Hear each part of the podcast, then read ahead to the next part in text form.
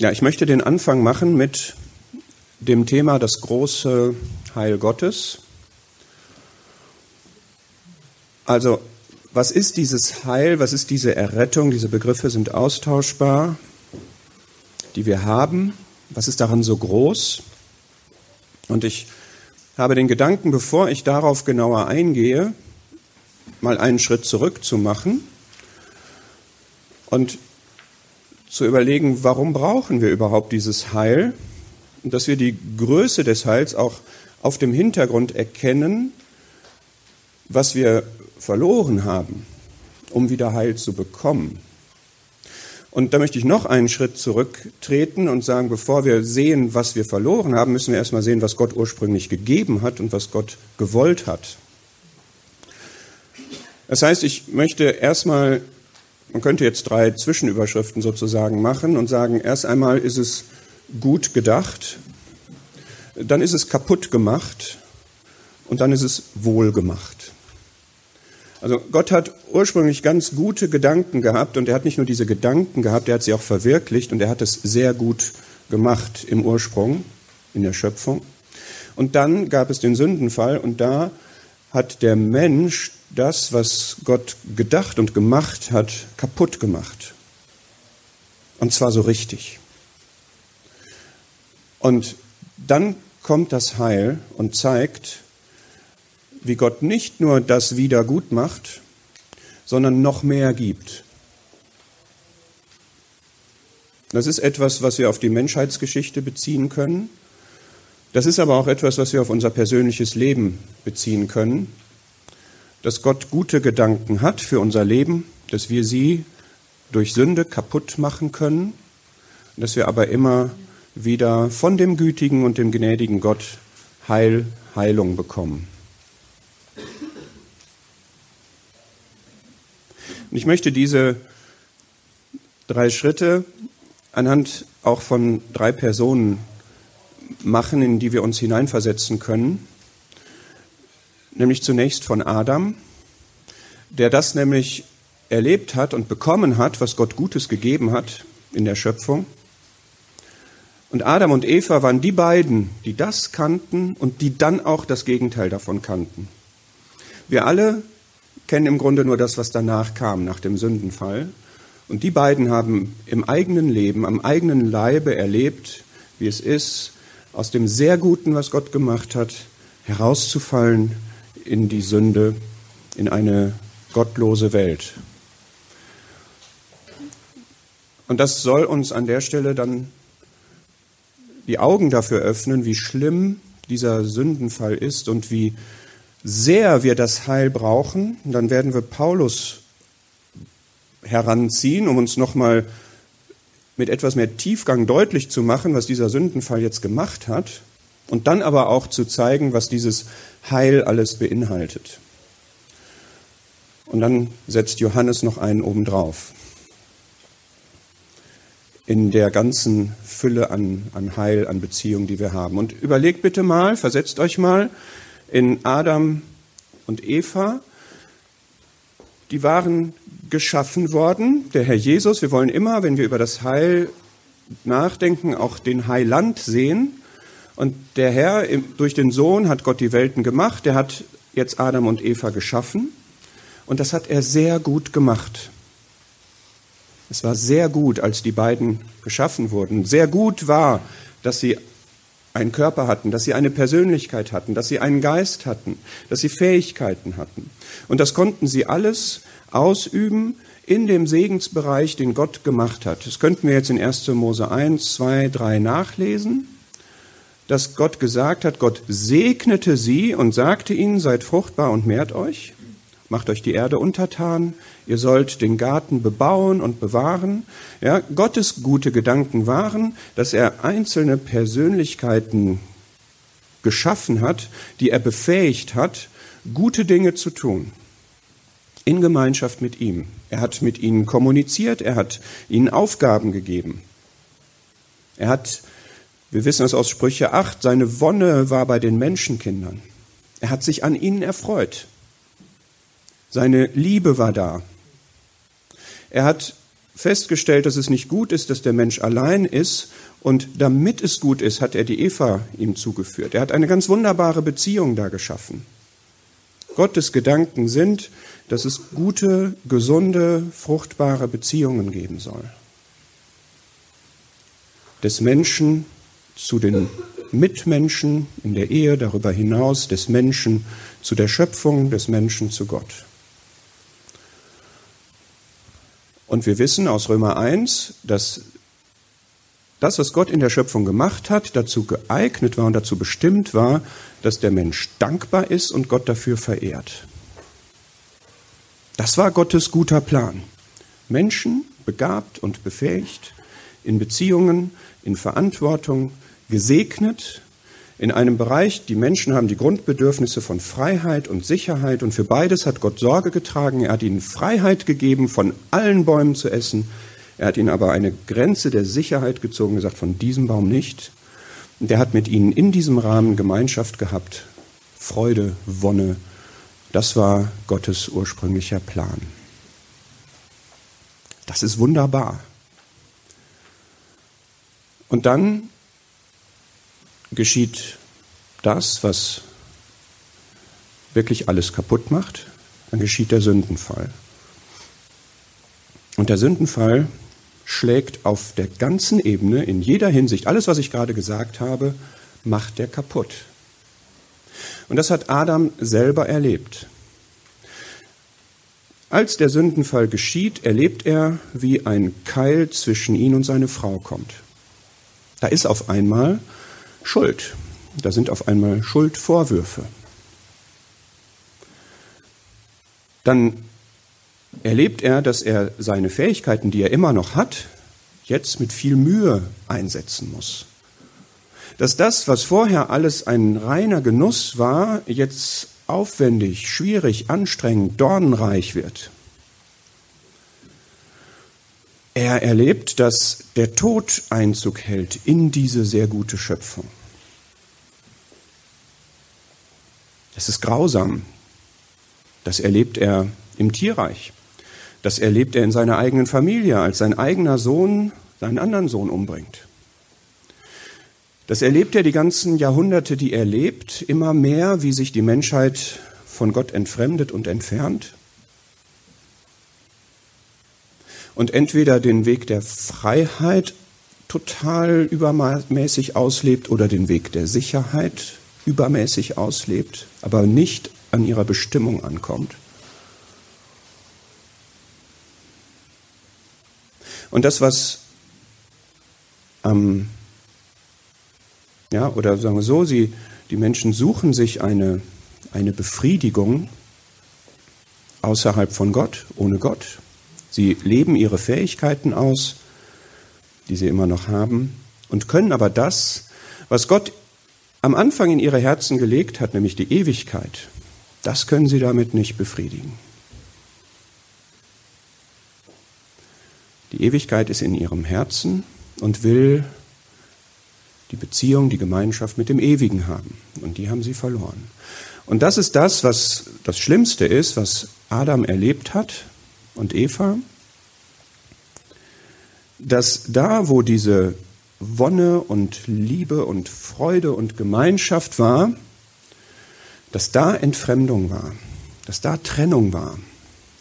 Was sich zeigt in 1. Mose 3, in diesen zwei Fragen, die Gott stellt, gerichtet an Adam, wo bist du? Wieso musste er fragen, wo Adam ist? Weil er sich versteckt hat. Versteckst du dich auch? Ganz viele Bäume in dem Garten, hinter denen man sich verstecken kann. Und das ist das eigentlich Schlimme, dass durch die Sünde Schuld gekommen ist und Scham und Angst vor Gott. Misstrauen. Trennung. Damit wir das nicht missverstehen, Adam hat Vergebung bekommen von Gott aber er hat es in der Menschheit dann erlebt, wie sich das weiter entfremdet und wie das, was Gott ursprünglich bestimmt hat, nämlich dieses, diesen Dank, diese Verehrung, diese Gemeinschaft von den Menschen ersetzt wurde durch die Verehrung des Menschen, des Geschöpfs. Dass sie versuchen, diese Sehnsucht und diese Lücke und dieses Bedürfnis nach Sinn zu schließen durch das, was sie selber als Menschen machen und tun können. Wo bist du? Nicht mehr bei Gott. Wo bist du? Wo stehst du? Warum bist du nicht hier, wo ich bin? Wegen der Sünde. Und die zweite Frage geht irgendwie noch mehr unter die Haut an Eva. Was hast du da getan? Überlegt euch das, diese Frage. Die haben eine ganze Menschheit zu Sündern gemacht. Durch den Menschen ist die Sünde in die Welt gekommen und durch die Sünde der Tod. Was hast du da getan? Alles kaputt. Für immer. Es ist auch in meinem Leben, hat Sünde diese Wirkung. Sünde macht immer kaputt. Sünde entfremdet. Sünde macht misstrauisch. Sünde macht Angst. Sünde zerstört. Sünde macht Unfrieden. Sünde macht unsicher. Sünde führt dazu, mich zu verstecken. Sünde führt dazu, anzuklagen, Schuldzuweisung zu machen. Das ist Sünde. So ist Sünde. Und nehmen wir das persönlich jetzt als Anwendung mit, dass wir genau so auf der Hut sein wollen, uns in dem Rahmen zu bewegen, den Gott gesteckt hat, weil das gut ist, weil das unsere Bestimmung ist, weil das seine Ziele für uns sind und sie sind gut und sie sind zu seiner Verherrlichung.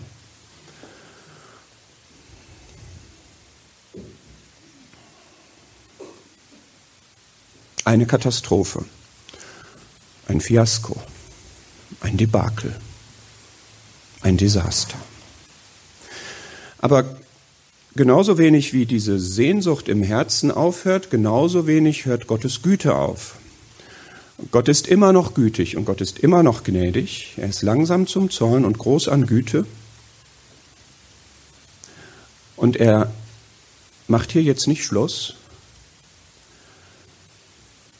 Er lässt es weiter regnen über Gerechte und Ungerechte. Und er lässt weiter seine Güte spüren, die zur Buße leitet. Aber jetzt lasst uns mal mit Paulus nochmal da drauf gucken, was hier passiert ist. Wir finden das in Römer 5, dass dort eine Beschreibung ist des Zustands, der infolge dieses Sündenfalls über die Menschheit gekommen ist. Und wir finden da Vokabeln, ich will das jetzt nicht im Einzelnen durchgehen und auslegen, aber wir finden da Vokabeln, Etiketten, die die Menschheit seitdem hat, dass wir nämlich gottlos sind. Das ist ganz buchstäblich so, weil man sich von Gott abgewandt hat, ist man gottlos. Das Leben, was man praktisch führt, ist ohne Gott. Die Beziehung ist eben kaputt. Man ist jetzt Sünder, weil die Sünde zu allen durchgedrungen ist. Man ist kraftlos, weil diese Lebenskraft, und zwar die geistliche Kraft, das Gott bestimmte Leben zu verwirklichen, nicht da ist infolge der Sünde. Und wir sind Feinde. Gott gegenüber durch diese Sündenverderbnis feindlich eingestellt. Mehr oder weniger stark trifft das auf jeden Menschen zu. Und das ist einfach so gegen Gottes Gedanken, die ursprünglichen Gedanken. Aber es ist die natürliche, logische, klare Folge des Sündenfalls. So endet das. So ist das dann.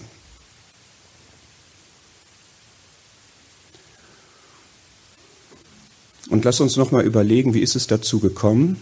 Es ist dazu gekommen, indem Satan Misstrauen gestiftet hat. Ja? Indem Satan gesagt hat, ist es wirklich wahr? Ist es wirklich wahr? Ganz kleine, feine, nadelspitze Frage, die sich immer in unser Leben einschleicht. Ist das, was Gott sagt, wirklich wahr? Oder gibt es nicht doch etwas Besseres als das, was Gott für dein Leben bestimmt hat?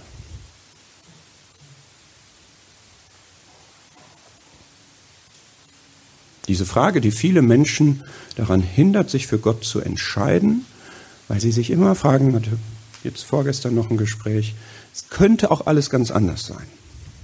Ja, und ich wünsche mir, dass wir diesen Glauben haben und sagen, das, was Gott sagt, dazu sage ich, ja, das ist wahr, das ist so. Ich lasse mich da nicht in Unruhe bringen, ich lasse mich nicht in Zweifel bringen. Paulus kann uns jetzt auch ein Licht darauf werfen, was dieses große Heil ist. Ja, also wir haben jetzt im Grunde ein, ein ganz, ganz schwarzes Bild. Ja, da ist wirklich alles kaputt. Das, was der Mensch noch hat, nämlich seine Fähigkeiten und so weiter, sind im Griff der Sünde. Da ist immer noch dieses Suchen, Apostelgeschichte 17, dass die Menschen suchen, ob sie ihn irgendwie ertasten können, diesen Gott der ihnen abhanden gekommen ist sozusagen, also von dem sie sich bewusst getrennt haben. Es ist immer noch da, Gottes Güte ist immer noch da. Das ist aber auch alles, alles andere hat der Mensch kaputt gemacht. Und Gott kommt jetzt und sagt, ja, das, was dem Menschen nicht möglich ist, weil da kommen wir nicht raus. Das, das können wir nicht, da kommen wir nicht raus. Aber das, was dem Menschen unmöglich ist, das tut jetzt Gott. Und das tut er, indem er seinen Sohn sendet, ans Kreuz sendet. Und damit erstmal dieses Grundproblem löst, nämlich die Sünde. Und ich habe mir jetzt bei der Beschäftigung gedacht, es ist eigentlich gar nicht angemessen, bei der Sünde von einem Problem zu reden. Es ist nämlich nicht ein Problem, das ist eine Katastrophe. Ja, das ist nicht so, dass hier ein Problem vor uns liegt, was wir jetzt irgendwie lösen könnten oder so, sondern das ist geschehen, es ist passiert, der Sündenfall ist da und Gott macht jetzt etwas Neues. Ist an der Stelle, ich verstehe, was man damit meint, ja, kann man gerne auch sagen, dieses mit dem Problem, aber ja, wir, wir müssen uns das bewusst machen, wie katastrophal destruktiv dieser Sündenfall war. Heillos, hoffnungslos, ohne Gott in der Welt. So. Und jetzt kommt Gott und sendet seinen Sohn. Und der heilt jetzt alles, was der Mensch kaputt gemacht hat. Er bringt das Heil oder die Errettung. Und wenn wir mal anfangen, dann müssen wir beim Kreuz anfangen und müssen uns erstmal bewusst machen, dass alles weitere, was ich gleich darstellen möchte, daraus resultiert, dass der Herr die Sühnung für unsere Sünden geworden ist. Ich werde gleich mit ein paar Begriffen kommen und versuchen, da mal so ein kleines bisschen Erklärung zu geben. Ihr kriegt nachher alle ein Buch geschenkt von Hole, das große Heil Gottes. Da könnt ihr das alles nochmal ausführlicher nachlesen. Aber ich möchte einfach gerne jetzt mal so ein, so ein Panorama machen über das, was alles geschehen ist. Ja, man muss eigentlich anfangen mit der Sühnung und sagen, am Kreuz ist der Herr die Sühnung für unsere Sünden geworden. Das bedeutet zweierlei, dass er erstens Gottes Zorn da getragen hat und damit auch befriedigt hat und dass er zweitens uns Zugang zu Gott verschafft hat dort. Das ist die große Wirkung der Sühnung erst einmal. Und das ist der, der Ausgangspunkt, das Fundament von allem. Und dann könnten wir jetzt in Römer 5 weiterlesen. Und finden dort eine, eine ganze Reihe von, von Heilsbegriffen. Ab Vers 6.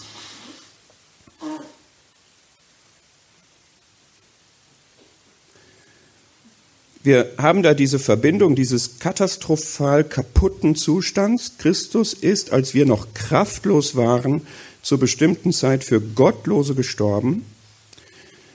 Vers 8, Gott erweist seine Liebe zu uns darin, dass Christus, als wir noch Sünder waren, für uns gestorben ist. Und jetzt kommen mehrere Begriffe, viel mehr nun, da wir jetzt durch sein Blut gerechtfertigt sind, werden wir durch ihn gerettet werden vom Zorn.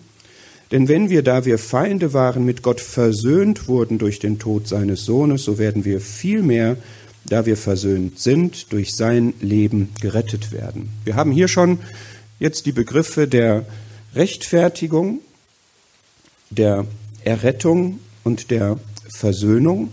Und wir können noch in Epheser 1 hinzunehmen,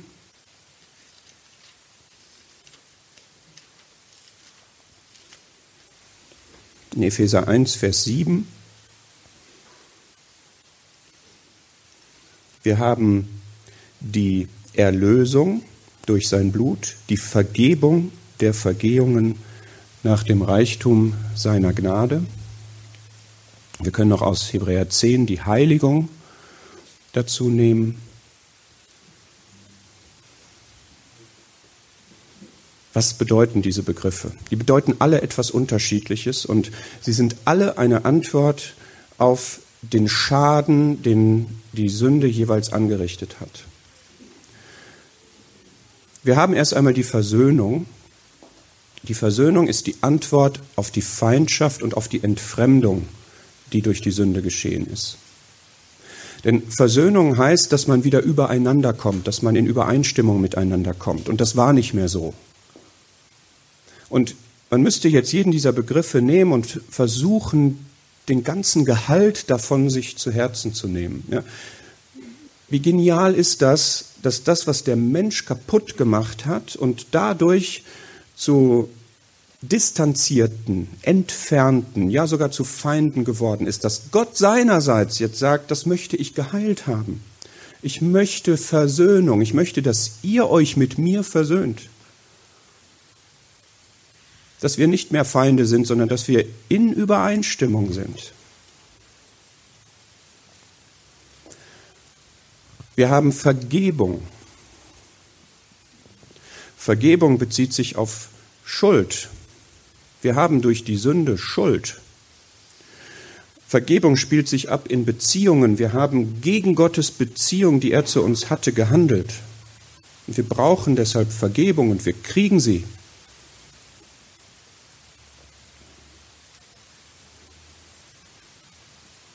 Wie elementar wichtig ist es für unser Leben, dass wir vergeben dass wir Vergebung bekommen. Und wie furchtbar ist es, wenn jemand Vergebung vorenthält und nicht vergibt. Und so ist Gott nicht. Wenn wir unsere Sünden bekennen, dann ist er treu und gerecht, dass er sie vergibt und uns reinigt. Ein weiterer Begriff, die Reinigung. Wir sind abgewaschen haben alle eine eigene Bedeutung. Ja?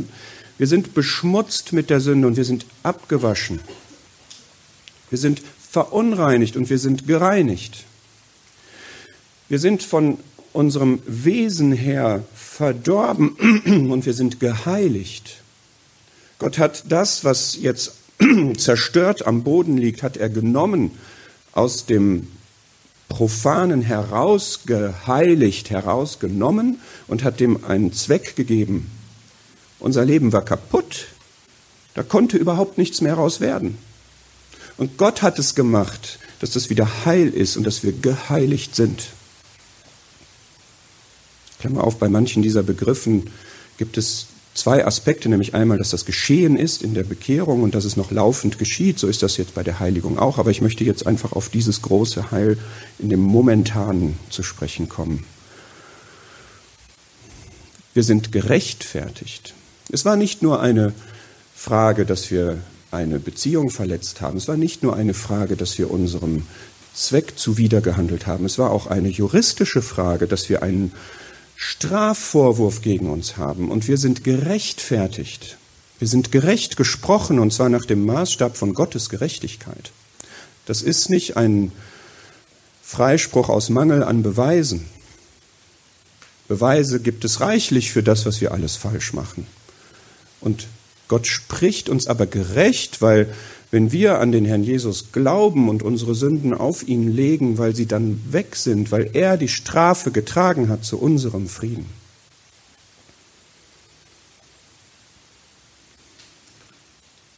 Wir sind erlöst.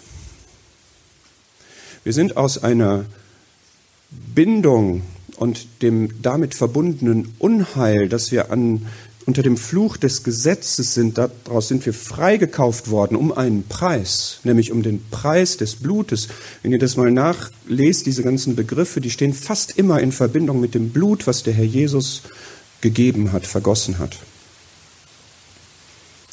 Wir sind erlöst aus, aus ganz viel, aus unserem alten Wandel, aus dem Gericht, aus dem Fluch, aus der Macht und der, der Kraft des Satans, der uns festgehalten hat und der Sünde, die in uns ist, der Macht der Sünde. Und da sind wir dann gleichzeitig auch bei der Befreiung. Wir sind befreit aus den Bindungen heraus. Das kann man ja ganz konkret erleben, dass man aus Bindungen frei wird.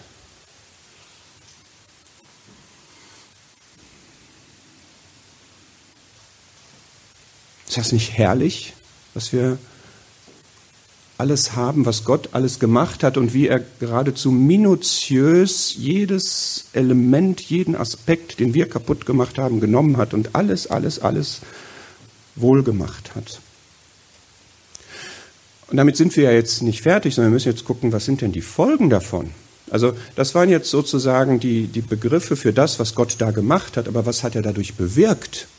Also zum Beispiel nach Römer 5, Vers 1, wir sind gerechtfertigt und haben jetzt Frieden mit Gott.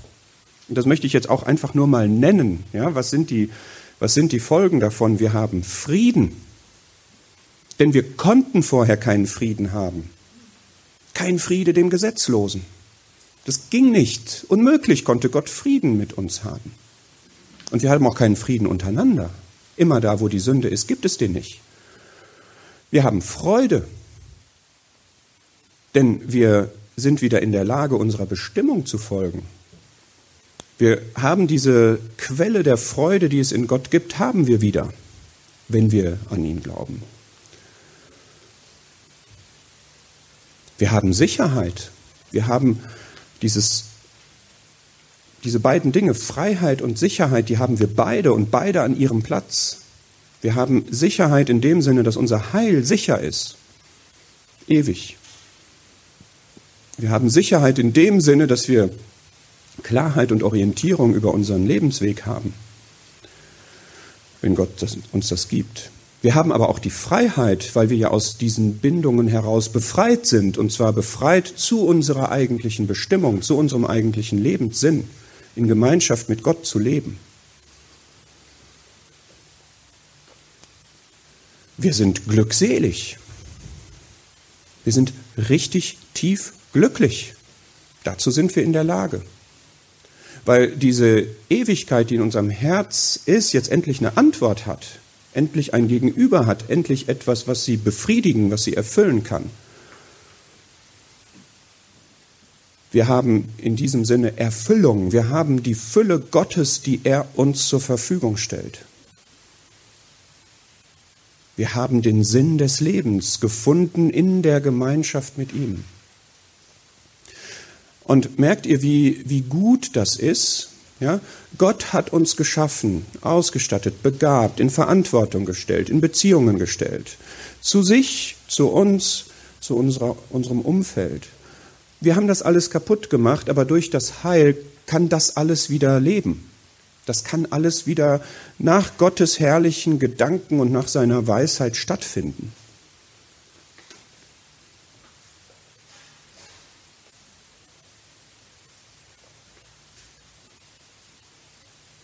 Ich bin bei diesem Gedanken einfach gerührt, wenn wir uns das vorstellen, wie Gott es am Herzen liegt, dass wir Heil haben.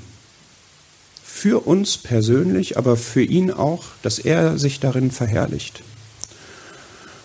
Das ist jetzt ein Spektrum, aber das war noch nicht alles. Es kommt jetzt noch was obendrauf. Eigentlich wird man ja sagen, wow, das ist, das ist doch das ist doch die Fülle, das ist doch perfekt. Ja? Es ist alles repariert und man sieht nichts mehr davon.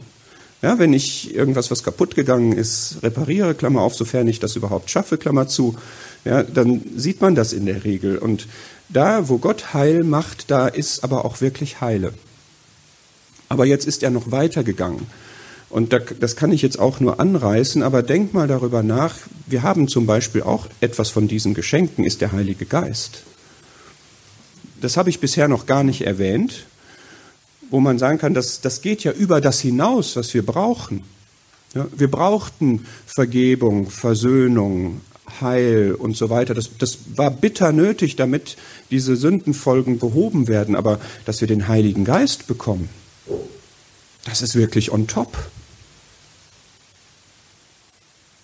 Also, dass Gott jetzt eine Person der Gottheit uns persönlich gibt und die in uns ist, und zwar ewig in uns ist, das hätte man sich ja nicht ausdenken können. Und was macht dieser Heilige Geist denn alles?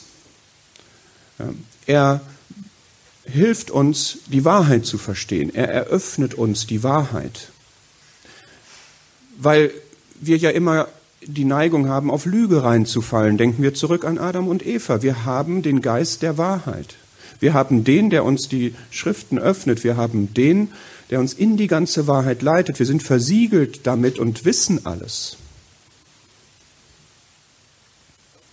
Der Geist ist der, der die Beziehung zu Gott, was unser Alleinstellungsmerkmal in der Schöpfung ist. Wir haben unseren Geist, kein anderes Geschöpf hat das, aber der Heilige Geist ist derjenige, der uns die Beziehung zu Gott ja, ermöglicht, in dem Sinne, wenn wir zu ihm beten, dann, dann hilft er uns dabei, dann bringt er das hervor. Der Geist ist das, was uns verändert, weil wir immer noch die Sünde im Fleisch haben. Dieses Problem werden wir erst los, wenn wir entrückt werden.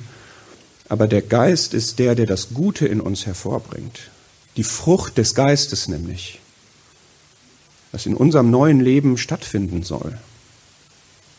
Dafür sind wir geschaffen, diese neue Schöpfung. Der Geist ist verbunden mit Geistesgaben, die jeder von uns hat.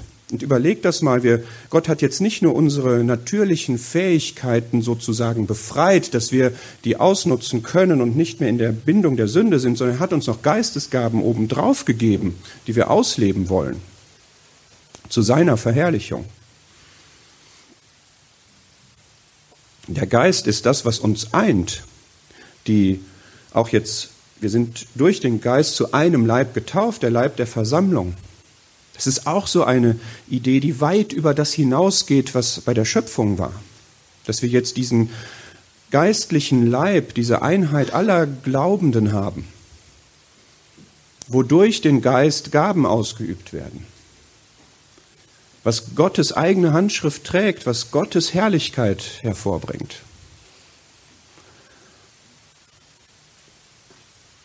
Das ist eins, was on top ist. Ein zweites, und da haben wir jetzt Johannes, das ewige Leben. Das ist für mich die Antwort auf diese Predigerstelle, der hat die Ewigkeit in ihr Herz gelegt. Und wer das ewige Leben hat, der hat das, was Gott als Sehnsucht da reingelegt hat. Das ewige Leben. Nicht nur, dass wir Zeit los leben, dass unser Leben nie aufhört. Das trifft auf jeden Menschen zu, dass die Seele nicht zu existieren aufhört, sondern dass wir das haben, worin Gott lebt, sozusagen. Also Gott hat uns das, was ihn kennzeichnet, dieses ewige Leben, das hat er uns gegeben. Und wir haben das in seinem Sohn. Das Leben ist in seinem Sohn. Christus ist unser Leben. Wir haben das im Oktober gehabt. Christus lebt in mir. Wir haben jetzt gerade über den Heiligen Geist gesprochen. Dann gibt es das aber auch. Christus lebt in mir. Dieser Christus, der hier einfach total voll Reinheit, voll Liebe, voll Barmherzigkeit, voll Gnade, voll Gerechtigkeit gelebt hat, der lebt in mir und lebt in mir das aus, was er gelebt hat. Das, was wahr ist, in ihm und in uns, schreibt Johannes. Das ist unfassbar. Und ich wünsche mir, dass das für uns jetzt auch wirklich unfassbar ist, dass wir sagen, wie, wie herrlich ist Gott, dass er das gemacht hat. Ich kann mich jetzt in Gottes Element bewegen, sozusagen. Es gibt einen Bruder, der sagt, der illustriert das ewige Leben, indem er sagt, a fish lives a fish's life and lives in the sea. Ein Fisch lebt ein Fischleben und lebt im Wasser.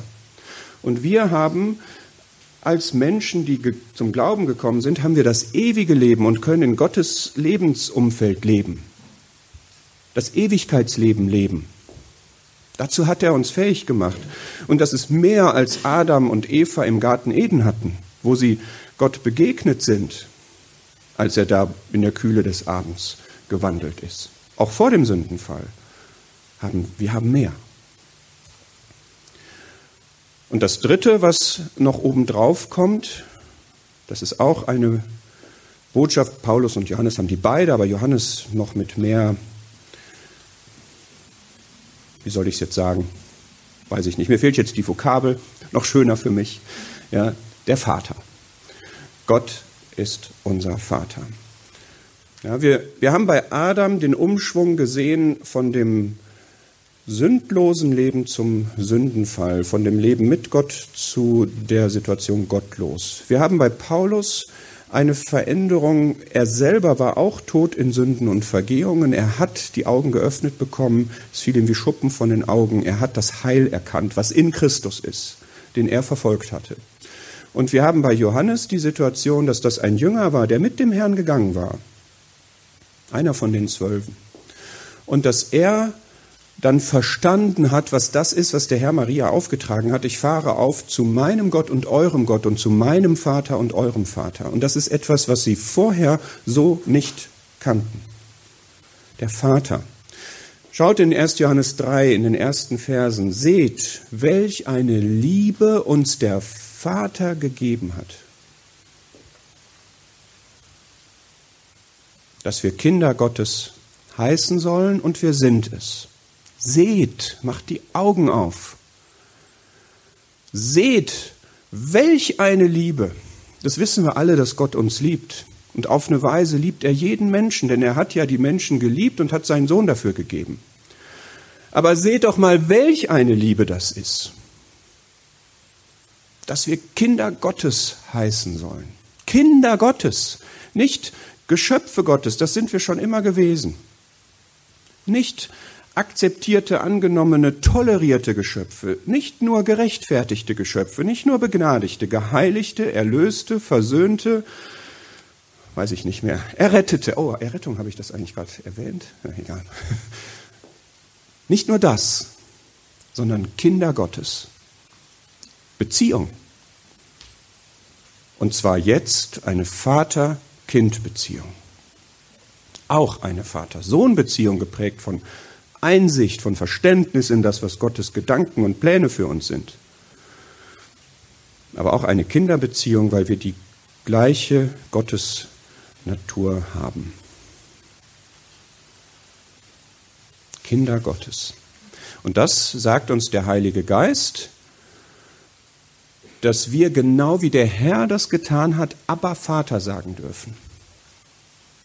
Ich stelle mir vor, in diesem Gebet in Gethsemane, die Jünger gehört haben, aber Vater, da haben sie gezuckt innerlich, weil aber, das sagte man nicht. Das sagte man nicht zu Gott. Gott der Sohn darf das natürlich, aber hier hat der Herr, wenn wir das so unterscheiden wollen, als Mensch gebetet. Aber Vater hat er gesagt. Alles ist dir möglich. Und jetzt sagt der Geist, der Heilige Geist, Gott Geist, ist in uns und sagt uns, aber Vater, das ist deine Beziehung. Der Vater selbst hat euch lieb. So wie er mich geliebt hat, liebt er euch. Seht, welch eine Liebe uns der Vater gegeben hat. Und wir wissen noch nicht, wie das einmal sein wird. Aber das wissen wir, dass wenn wir verherrlicht sind, dann werden wir ihn sehen, wie er ist. So geht es da weiter in 1. Johannes 3. Und auch darüber habe ich ja bisher noch gar nicht gesprochen, was unsere Zukunft ist. Was dann erst noch kommt. Dass das, was wir jetzt alles haben, diese ganze Fülle, das ist ja noch beeinträchtigt dadurch, dass wir die Sünde im Fleisch haben und dass wir hier in der Welt sind, wo wir noch einen Feind haben, der es uns schwer macht. Und dadurch wird tatsächlich in dem praktischen Erleben manches von dem geschmälert, was wir aber in seiner Fülle haben und was von Gottes Seite her und von der Seite des Geistes in uns nicht geschmälert sein müsste. Aber wenn das dann einmal weg ist, wenn wir aus der Welt herausgenommen sind, wenn wir einen verherrlichten Körper haben, dann sind wir bei Gott. Und dann sind wir nicht einfach irgendwie bei Gott, sondern wir sind im Vaterhaus in dem Haus seines Vaters, der auch unser Vater geworden ist. Und dann ist alles perfekt. Und dann sehen wir, was Gottes eigentliche Bestimmung war, was Gott eigentlich mit uns vorhatte. Und dann können wir da wirklich nur anbeten, weil wir dann jetzt nochmal zurückgehen gedanklich und sagen, wir sind ja auserwählt vor Grundlegung der Welt. Das hat Gott alles abgesehen, was hier passiert. Er hat auch das Lamm zuvor erkannt, was der Herr ist. Er hat uns und dich und mich, die wir das Heil haben, persönlich dafür auserwählt. Das war sein ganz, ganz großer Plan. Und wie krebse ich hier manchmal rum in dem Ausschöpfen dessen, was Gott geschenkt hat? Und dann werde ich den Herrn sehen, wie er ist. Dann werde ich verstehen, was meine Wege waren. Dann werde ich ungetrübt, wirklich Tränen abgewischt und alles mit Gott im Vaterhaus, mit dem Herrn, miteinander, in gesunden geistlichen Beziehungen, mit Aufgaben, die ich dann habe und die ich zu Gottes Verherrlichung ungetrübt, ungeschmälert erfülle wo alles nur Herrlichkeit atmet, wo ich in Liebe eingebettet bin und wo nichts da ist, was das in irgendeiner Weise trübt. Und in diesem in dieser Hoffnung, die Hoffnung hatte ich auch noch nicht erwähnt, glaube ich, ja, das, das ist ja eine zukünftige Realität. Und ich habe jetzt die Hoffnung auf diese Zukunft die sichere Erwartung dessen. Und dieser Christus ist in mir die Hoffnung der Herrlichkeit. Auch da hat Gott eine ganz, ganz feste Verankerung geschaffen, hat gesagt, das, worum es in der Ewigkeit geht, nämlich Christus, den pflanze ich jedem Gläubigen, der zum Zeitalter der Versammlung gehört, ins Herz. Dass da eine unverbrüchliche Verbindung ist, dass dieser Christus, um den es in der Herrlichkeit geht, den ich erwarte, dass der jetzt in mir ist. Christus in uns. Und aus dieser aus diesem Reichtum, für den der Christus arm geworden ist, damit wir reich sind, aus diesem Reichtum kann ich leben. Und ich glaube, es ist gesund, uns das bewusst zu machen, was wir da wirklich haben und uns auch diesen Geber bewusst zu machen, wie der ist, dass er das alles so gemacht hat und was er dafür bezahlt hat und was er dafür getan hat.